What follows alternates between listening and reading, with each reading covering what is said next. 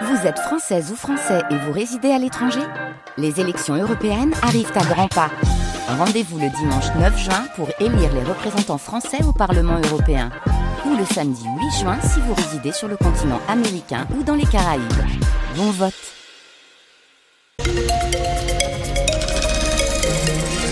mercredi, vous êtes sur France Bleu Roussillon et il est 8h. 8 horas. La météo Tanguy à Bocconi, un ciel couvert aujourd'hui. Du gris partout, un ciel voilé sur l'ensemble du département, mais pas de pluie. La tramontane, elle, va cesser de souffler. Les températures, elles seront de 7 à 12 degrés ce matin et de 15 jusqu'à 17 degrés cet après-midi. Va devenir la feria de Serré La question se pose après la démission de l'ensemble du comité organisateur. La totalité de ses membres ont rendu leur tablier lors de l'Assemblée générale ce lundi en cause de profonds désaccords avec la mairie de Serré sur les modalités d'organisation de la feria, cet événement festif qui attire chaque été 50 000 personnes sur trois jours à Serré, Suzanne Chodjaï. L'un des principaux points de crispation, c'est la musique. Les organisateurs expliquent que le projet de la mairie serait de stopper la musique amplifiée dans certains secteurs de la feria à partir de 23 heures. Autrement dit, stopper les beaux pour ne conserver que quelques points musicaux.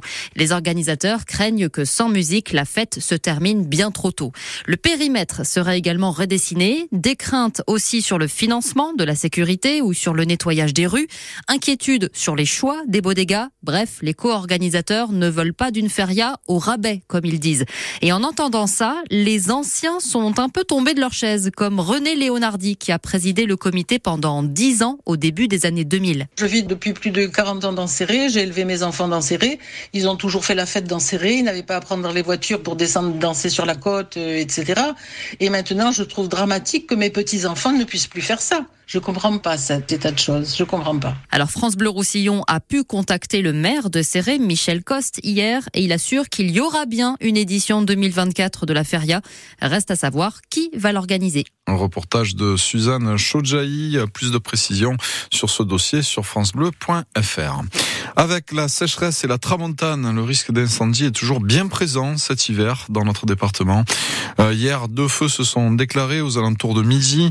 Euh, le premier sur la commune de Vives, où les flammes ont parcouru 2000 mètres carrés de broussailles. Et puis, un second incendie est parti près de Millas, où là, ce sont 3000 mètres carrés de terrain qui ont brûlé. À chaque fois, une vingtaine de pompiers ont dû être mobilisés. Le passage de la frontière risque fort d'être bloqué la semaine prochaine à la Jonquère. Les agriculteurs sud-catalans ont annoncé hier leur intention de, de bloquer de nouveau l'autoroute mardi et mercredi prochain. Mobilisation prévue sur 48 heures et qui se veut plus européenne, car pour Narcisse Poc, membre du syndicat catalan Union des Pagesus, organisateur de cette action, les problématiques et les revendications des agriculteurs sont communes des deux côtés des Pyrénées.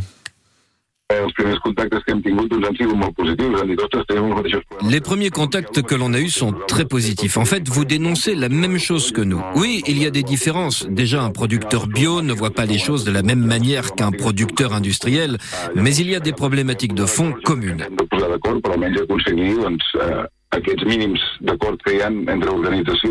Et je pense que l'on doit se mettre d'accord sur ces revendications communes entre syndicats, entre organisations, des deux côtés de la frontière, pour faire réagir l'Union européenne et avoir des mesures qui puissent nous aider à poursuivre notre activité.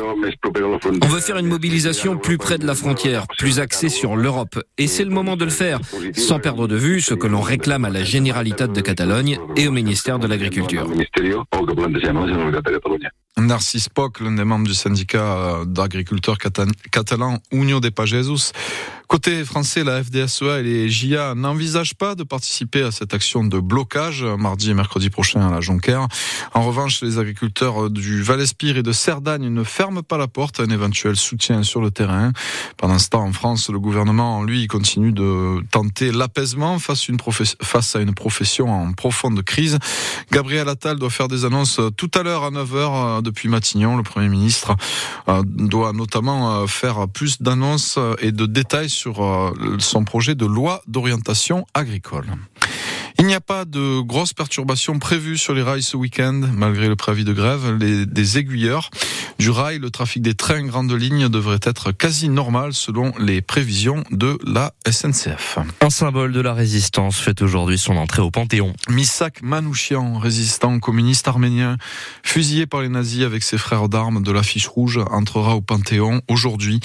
80 ans, jour pour jour, après son martyr. La cérémonie retransmise en direct sur francebleu.fr se tiendra ce soir à partir de 18h30 en présence du président de la République et de 1200 invités, dont de nombreux représentants de la communauté arménienne et du Parti communiste.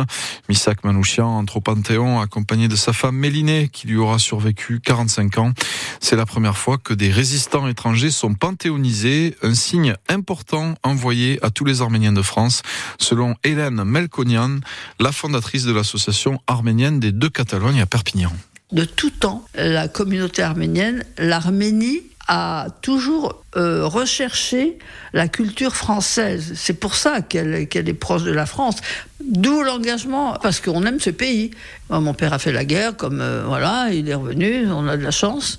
Et il n'était même pas naturalisé. Il était encore arménien qui l'ont embarqué pour faire la guerre. Mais lui, quand même, c'était une figure, Misak Manouchian. C'est quelqu'un qui mérite une reconnaissance de la part de la France. Il a laissé sa vie, celle de ses compagnons, sa femme, Mélinée. Je pense qu'il y en a beaucoup dont on ignore les noms, vraisemblablement. Hélène Melconian, la fondatrice de l'association arménienne des deux Catalognes à Perpignan. La cérémonie solennelle de panthéonisation de Misak Manouchian euh, sera à vivre en direct vidéo dès 18h15 sur francebleu.fr. Les réquisitions sont tombées au procès des attentats de Trèves et Carcassonne. Des peines de 8 mois à 11 ans de réclusion ont été requises hier soir. Après 5 heures de réquisitoire et 5 semaines d'audience, les avocats généraux ont réclamé la condamnation de l'ensemble des sept accusés. Le verdict est attendu vendredi. Il aura incarné pendant près de dix ans le visage de la justice antiterroriste en France. Le catalan François Molins, ex-procureur général de la Cour de cassation, publie ses mémoires aujourd'hui. Le natif de Banyuls d'Alsace revient sur les moments forts de sa carrière et notamment les attaques terroristes de novembre 2015 dans la capitale alors qu'il était procureur de Paris. Au nom du peuple français, les mémoires de François Molins, édité chez Flammarion, euh, sort dans les librairies aujourd'hui. François Molins qui sera en dédicace à Perpignan. Ce sera le mardi 2 avril à la librairie Torcatis.